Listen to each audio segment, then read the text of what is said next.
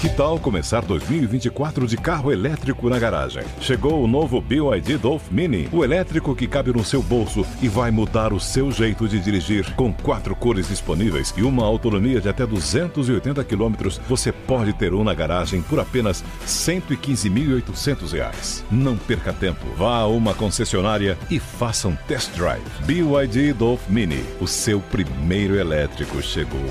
No trânsito, escolha a vida. Podcast da Pan. Olá, seja bem-vindo ao podcast da PAN, que deixa você bem informado com as principais notícias do dia e as análises dos nossos comentaristas de um jeito rápido e dinâmico. Hoje é quinta-feira, 17 de dezembro de 2020. Acompanhe os destaques comentados por José Maria Trindade e Augusto Nunes. A vacinação contra a Covid-19 no Brasil pode começar apenas em fevereiro. Essa é a previsão do ministro da Saúde, Eduardo Pazuello, que passou a incluir a Coronavac nos planos do governo federal. A notícia do dia é a surpresa do ministro da Saúde com ansiedade pela vacina. Né? Todo mundo está querendo uma porta de saída e a porta de saída, o entendimento geral, é exatamente pela vacina, né? Fevereiro, janeiro, março, ninguém sabe ainda. É quando a Anvisa aprovar os pedidos de registro de vacinas. A grande novidade apresentada neste evento que foi transferido do Ministério para o Palácio do Planalto é de que o governo decidiu comprar qualquer vacina aprovada pela Anvisa e dará cinco dias da aprovação, ou seja, da chegada das vacinas, das doses, até a vacinação lá no município. A estrutura do SUS está montada e treinada para a vacinação. É apenas mais uma vacinação.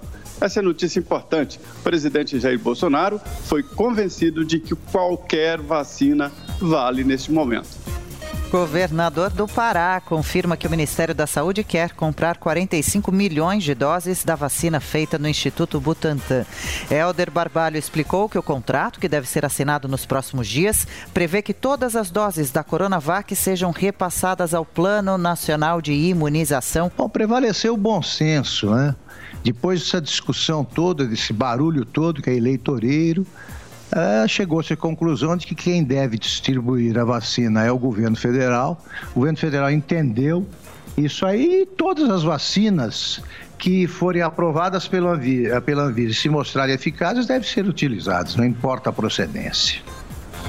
No STF, Ricardo Lewandowski vota pela obrigatoriedade da vacinação contra a Covid-19. Relator de duas ações sobre o assunto, o ministro ressaltou que as pessoas não devem ser forçadas a tomar um imunizante e o julgamento será retomado hoje.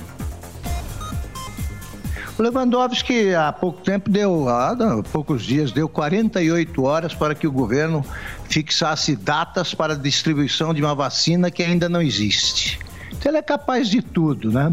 Ainda bem que no Brasil, ainda bem nesse caso, como se diz há muitos anos, certas leis são como as vacinas, né? Umas pegam, outras não pegam. Essa não vai pegar. Nós estamos vendo algum outro país discutindo obrigatoriedade. Isso porque você não sabe qual é a reação do organismo da pessoa. Nós ainda desconhecemos os efeitos da vacina. Só se o Lewandowski não for adivinho, e não é, é para encarar só como mais uma bobagem do ministro do Supremo. É, e o Supremo sai em recesso a partir de amanhã, o segundo recesso do ano, duas férias, mais as férias dos ministros, né? E o presidente considera esse o assunto importante, por isso continua hoje, deve ser concluído hoje. É o tal direito individual, que é muito bem cuidado pela Constituição, cláusula pétrea, mas existe um direito superior, que é o direito coletivo. E o interessante é que a inteligência artificial está sendo colocada como a dona de todas as decisões no futuro. Agora apareceu mais um controle, que é a vacina. Pode não ser obrigatória, mas uma empresa só contrataria se o cidadão fosse vacinado. A criança só seria matriculada se fosse vacinada. E aí não haveria aquela história de correr atrás das pessoas nas ruas e seringa no braço dele mas a vacina seria obrigatória se você quisesse fazer alguma coisa, de repente até entrar em transporte público, onde já se viu. Isso nunca foi discutido no Brasil, tem razão o Augusto Nunes. Brasil passa de 7 milhões de casos de Covid-19 desde o início da pandemia. Mais de 183 mil pessoas perderam a vida para o coronavírus no país e o Ministério da Saúde destaca que 6 milhões 132 mil pacientes já se recuperaram. Lei de Diretrizes Orçamentárias de 2021 é aprovada no Congresso com previsão de deixar o salário mínimo em R$ 1.088 e segue para a sanção presidencial. No entanto, os gastos do governo serão detalhados na Lei Orçamentária Anual, que só deve ser votada no ano que vem, depois do recesso parlamentar. Partidos pedem que o STF determine que Flávio Bolsonaro entregue relatórios feitos pela ABIN. O caso está sendo investigado pela Procuradoria-Geral da República, mas a Agência Brasileira de Inteligência nega ter feito os documentos para ajudar a defesa do senador. A aprovação ao presidente Jair Bolsonaro cai e a rejeição sobe, aponta a pesquisa Ibope. Agora, 35% avaliam o presidente como ótimo ou bom, contra 40% em setembro, e o índice de ruim e péssimo passou de 29% para 33%. Olha, há dois dias o Datafolha informou que a, a, a, aprovação do presidente Bolsonaro tinha subido de, 40, de 32 para 37. São cinco pontos. E tentou até disfarçar isso aí, disse que continua no mesmo nível, diz o texto da reportagem, tem que procurar com lupa os números para ver que a diferença é razoável, né? cinco pontos. Eles vão dizer que está dentro da margem de erro, certamente. Agora o Ibope diz que caiu de 40 para 35. Num subiu 5 pontos, num instituto subiu 5 pontos, no outro caiu 5 pontos. Pois bem, o Ibope ainda não explicou como é que aconteceram aqueles erros de até 10 pontos percentuais na eleição que acabou de acontecer. Agora, com a eleição, você confere os prognósticos dos institutos de pesquisa. Aí, diante da diferença, o, o diretor do IBOP disse que o eleitor brasileiro só escolhe na hora de votar. Então, pergunto por que realizar pesquisas antes. Agora, se eles erram até em véspera de eleição, por que vão acertar quando se trata apenas do que ele chama de retrato do momento?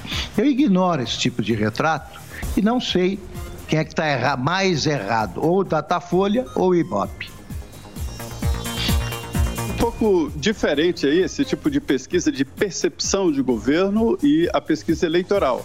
Mas mostra exatamente o apoio que o presidente Jair Bolsonaro tem e a rejeição ali em torno de 30%.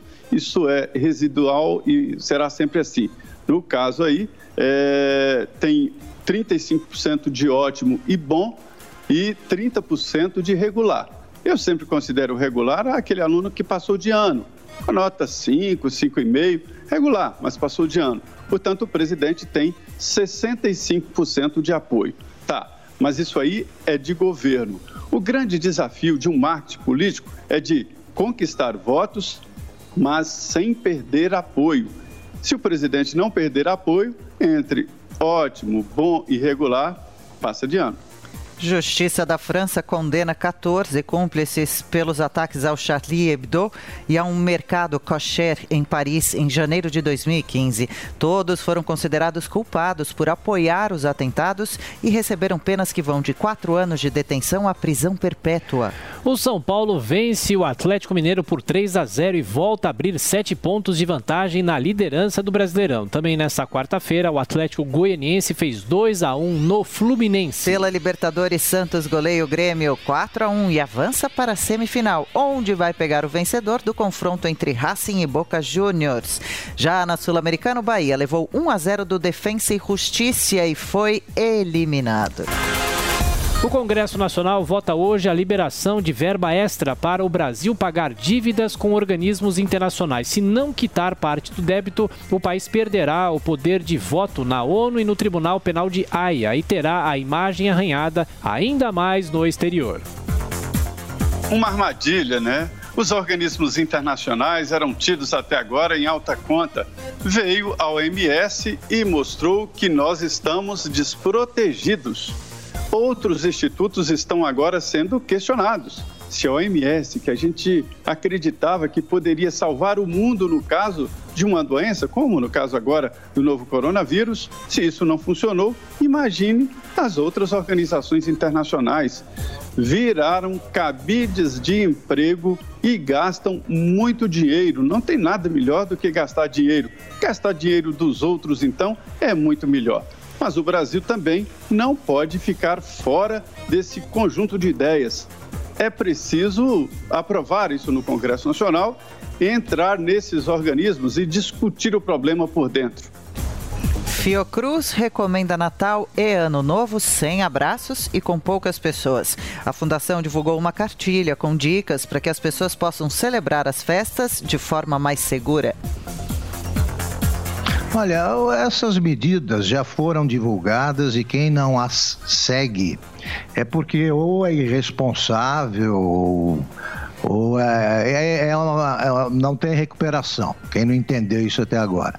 Mas eu atribuo também o desprezo por medidas é, preventivas, como essas, a valorização exagerada que as autoridades deram a esse lockdown, a, a quarentena para todos e interminável, né, que foi adotada no Brasil muito antecipadamente. Erraram a data. Erraram a data. Mas, desde o começo, a gente dizia que quarentena não é vacina. A Argentina está aprendendo agora. Fez a mais extensa quarentena do mundo, está superando o Brasil em número de óbitos por milhão. Não adianta mesmo. E as famílias sabem o que fazer no Natal. Né? Quem tem dinheiro para comemorar o Natal sabe como comemorar, não precisa a Fiocruz ensinar mais um, alguma regra, não. O que precisa é a Fiocruz cuidar da vacina que ela encomendou também, né? Que é a, a de Oxford. Então, uh, quando o povo está esperando vacina e acha que a, a pandemia está no fim, ele ele tem um relaxamento, na, cede a um relaxamento natural dessas medidas. Então é meio, meio sem, sem solução esse caso a essa altura do campeonato. O governo de São Paulo confirma o primeiro caso de reinfecção no estado. Sequenciamento genético feito pelo Instituto Adolfo Lutz apontou que o paciente de 41 anos, a paciente, na verdade, foi confirmada por diferentes linhagens do coronavírus. Nos Estados Unidos, profissional de saúde sofre reação alérgica severa após tomar vacina da Pfizer. Ele foi hospitalizado e segue em situação estável, sem complicações, assim como dois britânicos que também sofreram reações semelhantes. Câmara aprova medida provisória provisória que tenta reduzir o preço da energia elétrica. O texto prevê o repasse de recursos para a conta de desenvolvimento energético e ainda libera a exploração de Angra 3 pela iniciativa privada. Na disputa pela presidência da Câmara, Partido Republicanos deixa o grupo de Rodrigo Maia e vai apoiar Arthur Lira. Enquanto isso, o atual presidente da casa tenta atrair siglas de esquerda como PSB, PDT e até o PT. Já no Senado, o MDB busca a união interna para disputar a presidência. O partido anunciou que terá uma candidatura única e a bancada terá de escolher entre Simone Tebet, Fernando Bezerra Coelho, Eduardo Gomes e Eduardo Braga uma decisão importante no Congresso Nacional, né? Uma disputa pelo poder que não passa pelo voto popular, mas que já está chamando a atenção da opinião pública. O presidente da Câmara, Rodrigo Maia, impedido de se candidatar à reeleição, tenta criar ali um grupo forte para vencer o candidato do Centrão, Arthur Lira. É, o Marcos Pereira era candidato do Republicanos, desistiu e apoiou o Arthur Lira, em vez de apoiar, como esperava, o Rodrigo Maia. Aí é um movimento da Igreja Universal. São 30 votos que vão para onde o Marcos Pereira pender. Agora, Rodrigo Maia está dependente da esquerda. São ali cerca de 130 votos está mal, viu? No Senado é o MDB querendo retomar a presidência da casa. Depois da nova República, né?